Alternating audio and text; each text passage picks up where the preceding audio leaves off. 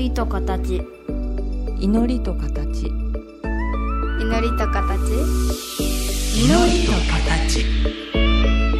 この番組は真言宗僧侶天野幸雄と大原美術館の柳沢秀行が祈りの世界その世界が形となったアートのあり方をテーマに言葉を織りなすトーク番組です目に見えないけど感じるもの。それが祈りの世界。その世界が形に転じたアートの世界。全く別分野で活動する2人の少し不思議で面白深い問答にお付き合いくださいませ。祈りと形。皆さんこんにちは。祈りと形の時間がやってきました、えー今回もお相手は倉敷中島幸三寺で働いております。住職天野幸雄と。はい、大原美術館で働いております。学芸統括という役職をしております。柳沢秀幸です。よろしくお願いいたします。なんかだんだんついろんなものがつき始めましたな。いやいや引き算から足し算に移られたのでお付き合いして。もうそろそろやめよう。うんでもねあの僕学芸統括っていうのが役職ではい。だからこういうさんが僧侶ってなるとしたら、うん。僕は学芸員なんですよね、うん。まあ、その辺もね言葉っていうのが、うん。まあ、難しいなっていうのを先週もお話しさせていただいて。うん。あのーあ先週じゃない前回ね、はいつい先週でしたんですけど。あの前回あの美術っていうものが日本にいつからありますかってお尋ねさせていただいたら、もうこういうさんさすがにそういう言い方はであのまさに明治時代にヨーロッパから入ってきた言葉が美術、これはねうん、ちょっとだけ言わせてもらうと、はい。幸福いう言葉がねああれ造語なんですよね。あそうあそうか、あの幸福はね意味がもともと全然違うんですね。えどういう意味なんですか？あの福いう字はあれうん。示す辺に、うん。い一棒であれは単単無口でしょ、はい。あれはねあの神様にあの俵を収穫された俵をこうああ積み上げて。そうそうそうそう。もうでこう幸っていうのはまたむ難しいとこなんですよね、はい。あの辛いことがあった時のホッとした段階とかさ。あだから相交えることはないらしいんですけどこれキリスト教が入ってきてあうん。かなり言葉で作られるわけですよ。うん。告知宣言宣伝うん。幸福。うん。それでこれ今の日本人は混乱してるところありますよ、ああそうですようん。ねこれだけで多分2時間スペシャルができるぐらい。できますよね。あねあの仏様仏教に関わる言葉が、国地域違う言葉のところに伝わっていく中で、ちょっとずつ考え方とか指し示すものがずれてくるのをお話しさせていただいたり、はいはい。まあ、せ前回はあの美術って言った時にじゃあ美術じゃないものっていうところの話をさせていただいたりねでこの間もあの日本画って言葉が出ましたけども、はいはいはよくね日本画の定義はって伺うとこれまた定義難しいんですけどね。あの岩絵の具で描いてあれば日本画なのか。うんうんうんじゃあ水彩絵の具で描いてあったらどうなんだとかね、あのあの人全然作者知らずにうん、すごく感動したことがあるんですよね、はい。私立美術館でしてくださった企画で、あの田中一村。あ田中一村ね。私あの絵見た時に、ん。あああのもう洋間に欲しいって思って見ててずんずんずんずん行くとですね、うん。あ本当に日本のあのくたびれたおじちゃんがうん。この人ええってなってきて。なるほどね、うんでも田中一村って日本画って言っていいのかっていうと、確かに掛け軸の形式になあっていて、ね、うんうんうん使ってるのは岩絵の具が多いけれども、うん、空間の捉え方とかって、はい。ヨーロッパの影響っていうかヨーロッパが日本から日本というか東洋から学んだものをまた逆に使ってたりもするんですよ。色はもうハワイかタヒチでしょ？でしょ？うんう、うん。そうなるとあの日本画っていう言葉はい。が一体何を示すのかって、うん。我々の世界ってずーっとあのいろいろ経験が深くでもう日本画って言い方やめようっていうのが多いんですよね。例えばねはい油彩画ってうん。油でうん。色彩の彩、うん。要するに色を発色するものを油で止めてるんだからうん。油彩画、あれに対して岩絵の具で言うんだったら二皮光彩画って言おうっていう提案があるんですよ。うん。三河か、でもじゃあ二河で岩絵の具の人ばっかりが日本画家っていうとそういう材料を使ってるけど陰影表現をすごいきつく描く人だっているわけですよね。いますよね。であとね日本画っていうんだったらじゃあ台湾画や中国画があるのかとか、で東アジア圏のそういう伝統的な素材を使った絵画って、うん。みんなそれぞれヨーロッパと出会って違ったあの変形をしていてそうですね。ああそうか。全然違うだ。から日本画って東アジア圏から見るとすごく西洋風になった伝統素材を使った絵画なんですよ。いや今二河が出てきたけど私は二河と毎日格闘してますでしょう。ん。あのー郷土玩具。うん。民芸ですね。郷土玩具。郷土玩具がうん、大変なことになってるんですよ。あどんな風になってるんですか、まず5分の質が下がってきてるんですね。ああうんうん。うんうん、あれかあの牡蠣のねはい。貝殻を風化させたもの、真っ白の5分が取れなくなっちゃって、うん。粗悪品が増えたのとうん。岩絵の具そして二河が使える人が減ってきまして、うん。なんかないかね言うてたらあの運動会の横断幕書く書く時のうん。イベントカラーが一番しっくりくるねっていうことになってきてはあ。一番和風の色が出るんですね。はあ。マット和風マットな。あれっていう感じでポスターカラーですよね。う。んあれこことここがひっついちゃったっていうような、うん。今作家さんの間ではもう見分けがつかないねっていう話になってるでも僕ら画材のことで言うと、はい。あのアーティスト・イン・レジデンス芸術家の滞在制作授業を引き受けてて、今までも、うん。紙に墨だけの作家さんっていうのが3人いらっしゃったかな。でもねやっぱりみんなまず紙がないって話なんですよね。あと1枚もので大きい紙っていうのがなかなか調達できないっていうのがあるのと、はいあと人によっては和紙は繊維ほどけばつなげられるからっつって自分でつなげて巨大な紙にしちゃう人もいるし、はいはいね。あと一度驚いたのが自動墨すり機あります。私持ってます。あ やっぱり？えー、と思ったけど結構いい墨だけここにずっと回ってて吸ってんですよねでもこれ真面目に私が描こうと思う作品の墨のりを作ろうと思うと、はい。それだけで腱鞘炎になっちゃうのって言われてああなるほどなと思ったけど。そう。もう。ああれすりながら集中するなんていう次元じゃないですからね。ですよあねのあの絵絵は深みが出ますんでね。なるほど、ね、いや私あれですよあの丹下さんの。うんうん。むちゃくちゃ大きい和紙が5枚ほどあったんですよ、うん。で若い時書きなぶってたからね残りの2枚の時に承諾堂の方来られてうん「待て!」言われましたね もうもう先生あの体力なかなかなんやから大事にしなさい言うて言われてもう時すでに遅しでしたけども、うん。うんうん。いや今紙の大きさはあったな、そうまあ、日本がずっと使ってきたそういう歴伝統的な素材もそうだし、油絵の具も今大変ですしね、まあ、あとアクリルみんな使うようになっちゃったけど、まあ、画材困窮話ならそれも僕一生できますよっていう、あいいですね。ね、じゃあそれはいつかやりやりましょう。ましょうね、あと前回あのお話伺ってて、うん。あのこういうさん仏様仏像の中でははい平安の半ばぐらいのものがお好きっておっしゃった、はいはいはいでそれってそれまでははい。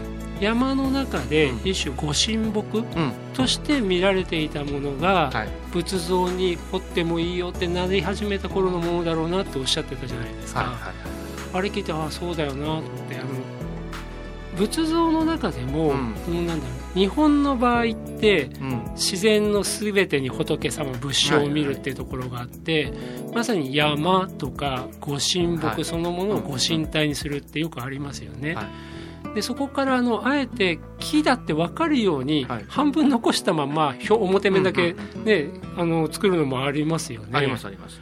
でも小遊さんがおっしゃったのはそういう木なりを分からせるんじゃなくてまさにご神木としてうん。崇められていたものをもう仏像に作り直した。やっそういうぱ鉄仏さん製のものが入ってきた時脅威だと思うんですよね。日本に鉄製のものが金明天皇あたりですよね、うん。500年代かなあの時多分プカプカ浮いたって言うんですよね。だから中が中空になってて、うん。それが来た時に豪華には見えたと思うんです。重さもあったと思う、うん。これを木にアレンジする発想はどこから来たんかなと思うわけですよ、ああなるほど、うん、うん。で鋳造するにしてもうん。原型は何か作っていかないかんわけですよね。うんで日本で木っていうのがやっぱし多多かったからじゃないかって宮大工さんに言われたことがヒノキ、うん。ヒノキってこだわるけどもヒノキがいっぱいあったんだよって、うん。その辺から考えると身近ではあったんでしょうけども神様のシンボルであるご神木を仏様に彫らしてもらうというのはものすごい勇気だったと思いますあと今あそうか僕ら仏像って言ったら木が普通だと思ってたけど一番最初日本に仏様の姿の像が入ってきた時は金属製ですよね、そうです。だからインド、ね中国はほぼ金属と石仏ですからね。ですよね。それがあの石木になったってそれはとても日本ならではなんですかね。あと動かせなくいいでしょ？石は。うんうんうん。だからやっぱ災害が多かったんでうん。持ち運ぶとか、うん。だから逗子なんていう文化はうん日本で超発展したと思うんですね、うんなるほどね。うん。わかりました。えー、とこの話もきっと切れなくなりそうなので先に1曲言っておきましょう。えー、とポール・マッカートニーで「ホープ・オブ・ディリバランス」はいはい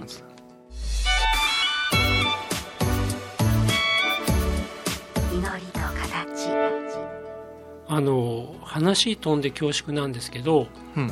大原美術館にあの宗像志功さんのお部屋があるじゃないですか、はいありますね。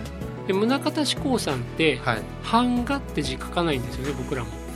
あのうん板の画ってご自身で言ってるんではい。宗像さんの作品は、まあ、版画版画、まあ、版画ですよ、はい。木彫ってそこで紙吸って、でもそれをご自身が板画板画って呼んでらっしゃるんですよだがねはいでこれもね芸術家の中でいろんな、ね、類型した話があのミケランジェロなんかも、うん。石の中にね、うん。あるその姿を取り出すために掘り出していると。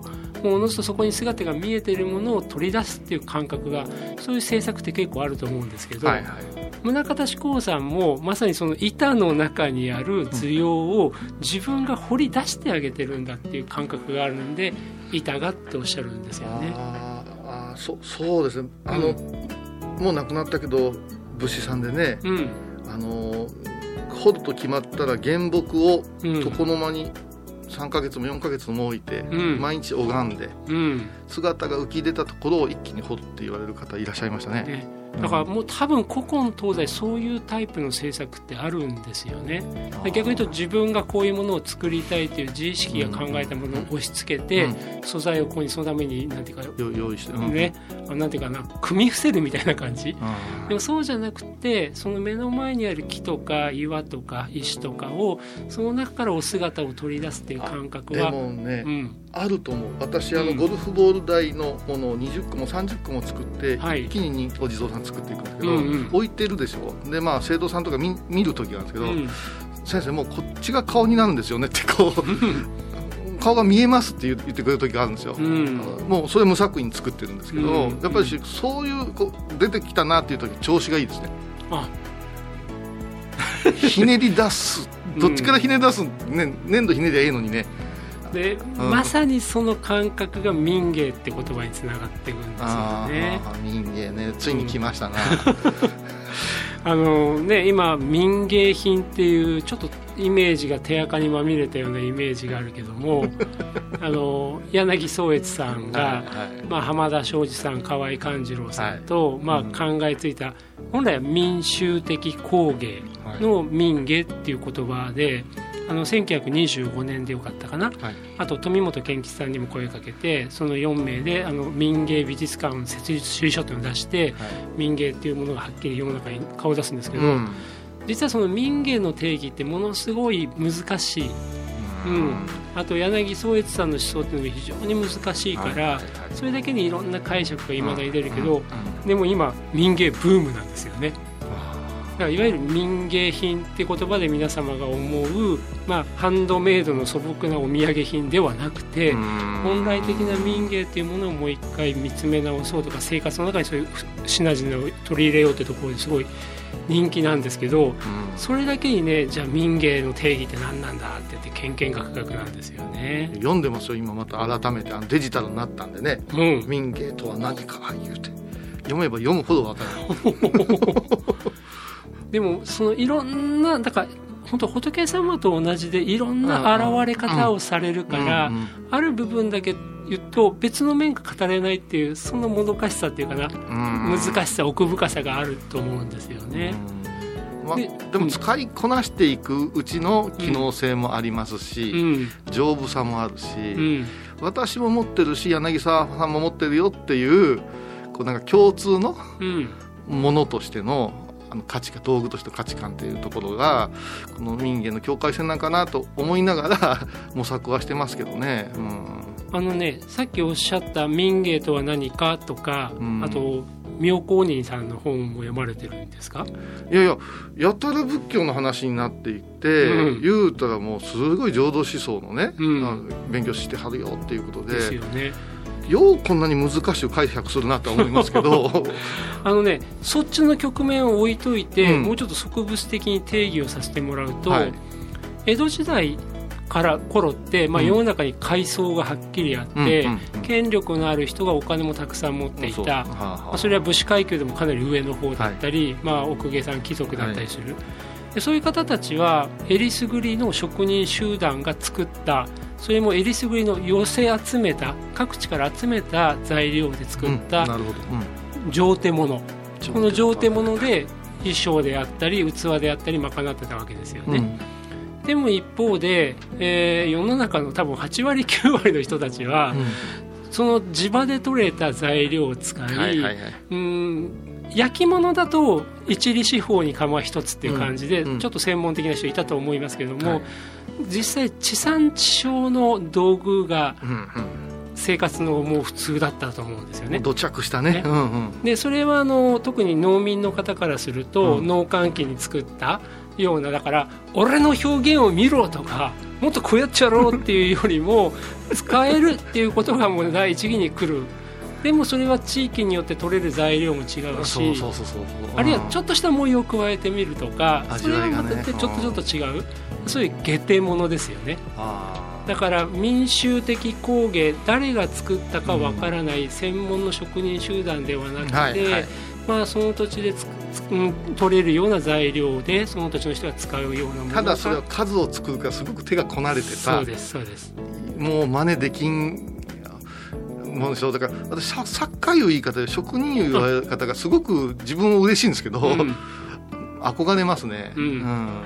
でねそそこでこっからそこからの柳宗悦さんの難しい話に移っていくんだと思うんですけども、うんうんうんあのー本当に100や200じゃないもうともかく作り続けている、はいはい。うん別に上手物を作る専門の職工ではないけども、はいはい。もう生涯通じて同じもの毎冬毎冬作ってから、はい。黙ってても手が動いちゃうような、はそういうようなものが多分民芸品と言われるものの中でも、うん。いいものって見られてくると思うんですけどもまさにそこが自意識を押し付けて、はい。自己表現をするためではなくては鼻歌混じりでももうもう目にでもできるわみたいない感じで。そうそうもう浅草さんのね、うん。あの浅草のせんべい屋の親父みたいなもんでね、うん。タバコ加えてナイター見ながらでもせんべい焼けますからね、うん。うんうんうん。ででもそこのところで柳宗悦さんのお話になってくるとなんですけど、柳宗悦さんって一番最初は、ヨーロッパのうん。今までオカルト心霊現象を研究してるんですよね。あそうなんですか。そうなんですよ。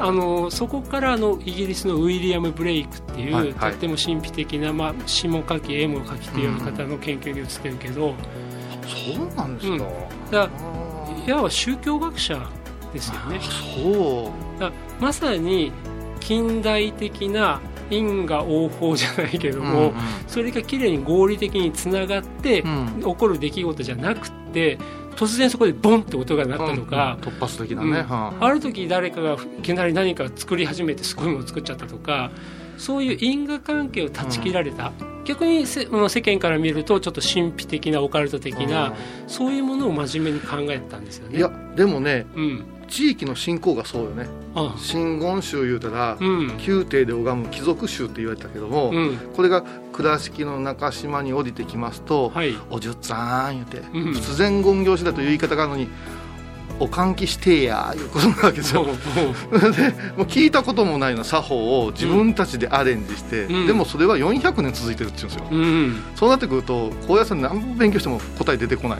うん。だからあの民芸という話と一緒で、うん。こなれていくんですね、あの見教えも、でそっちの方がしっくりきたりするんですよね。なるほどうんうん。でねなんだろうな。考えなくてももう手が動いてできちゃうもの、うん。それがだからなぜそうなってるのかっていう方程式でこれこうなったからこうなったからこうなったじゃなくてもしかしたら神が降りてきてるのかもしれないし本当にもう手だけが動いちゃってるのかもしれないし、何とも言えない途中のブラックボックスがあるけども、うん。そのものとして出てくるものっていうのが柳宗悦さんがすごくずっと生涯にわたって考えたことなんだと思うんですよね。私が毎日作ってるのはそこですね。うん。もう目隠しされても作れるぐらいの、うん。手手を本当にこなしたいというか、うん。でもやっぱあります、うん。あの20個作ってこの3つ目は おいおいすげえ形だって、うんううんん。でも本当に一つにはさっきとりあえず作ってたものをうん。他の方が見たら、あお顔これ見えましたねっていうように、はいはいはい。あのおのずと何か姿が立ち現れてくるっていうのもあるし、まあ、自分の意識のなんていうかな一度何も考えないで、うん。いわば防我の状態になって、うん動いたものがポンといいものを作っちゃうとか、うん。そういう世界っていうものをすごく探してらっしゃったんだと思うんですよね。だから宗像志功さんも民芸運動の中から見出されてくるけど、俺宗像志功がこういう絵をさ版画を作るんだっていうのをうん。もちろん何にもないわけじゃないですよ、うんもちろん、うんだけどやっぱり木の中からそこにわーって出てくるのをよくあのテレビ画像で見るとあの顔をね金眼で近づけてもう俯瞰して整理しなじゃなくてこうやって手を動かす中から立ち現れてくるものそれの凄さっていうのを柳宗悦さんってすごい見たかったなとわ思いますよね。裏彩色っていうのはそういうところでしょうね。浮かび上がる。それもそうですね。裏彩色もね。うんっていう話をしだすとねキリがないですけど。でも ねだからもしかしたらこの番組の中で僕結構「棒が我を忘れる」って言葉ついはい。使っちゃうけども、はいなんかおそらくこういうさんが僧侶としてのお務めもされるし、もちろんその一つとしてものを作られてるところもあるし、でも本当に保護魔たかれる時とかなんかでも、うん、コンセントレーションという言葉を名付けたらおかしいかもしれないけどそういう感覚を持たれるっていうところはなんか通じあるのかなと思って、無になるっていうんじゃなしに、うん。もうできてるのでうん。無無意識でうん。できるっていう世界なんですね無っていうのは、うん。それでまだ高いところがあるみたいなんですよね、うん、だから作ったりうん。大駒を主したりの繰り返しが私にとっては今心地いいんだと思います、ううんんあでもそれがおっしゃったもう本当にもう日々同じ行を繰り返していくことっていうのがね、うん。なんかそれがなんか次の高みっていうのにつながる入り口だよねって話もしましたよね。ちょっとしんどいけど心地いい空間があるんですよ。なるその辺がやっぱりやってみないとねなかなか我々にはそう感覚ですからね。そうですね。ううんんまあね、まあ、民芸の話っていうのは多分なんか23か月に1回ぐらいずっとやってってもいいような感じですけどね。なるほどね。うん。でも今のようなお話聞いていただくと、はい。なぜあの浄土真宗だったか、うん。柳宗悦さん、うんうん。なんかなんかつながりかけるものってあります？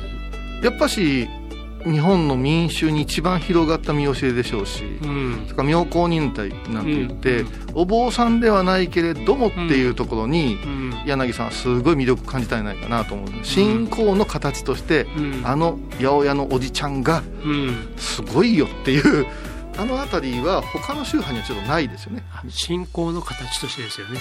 もう信仰がお坊さんより尊く見える八百屋のおじちゃんみたいな。本当にそういうところを探してるからだから信仰の民芸の世界を見るためには浄土真宗を勉強することが必要だったんじゃないかなと今日のお話聞いて合点がいった感じかいやーでもなんかね私の拙い知識でなんだかつながったのかつながらないのか難な。しいけど深いラジオですね、ねもうリスナーさん置いてけぼりにしてる可能性は大ですけれどももうやりますよこりゃはい。ということで、もう今週もあっという間にお時間になりましたのでねどうもありがとうございあました。りがとうございました今回のお話いかがでしたか？祈りと形は毎月第1第3木曜日のこの時間にお送りします。次回もお楽しみに。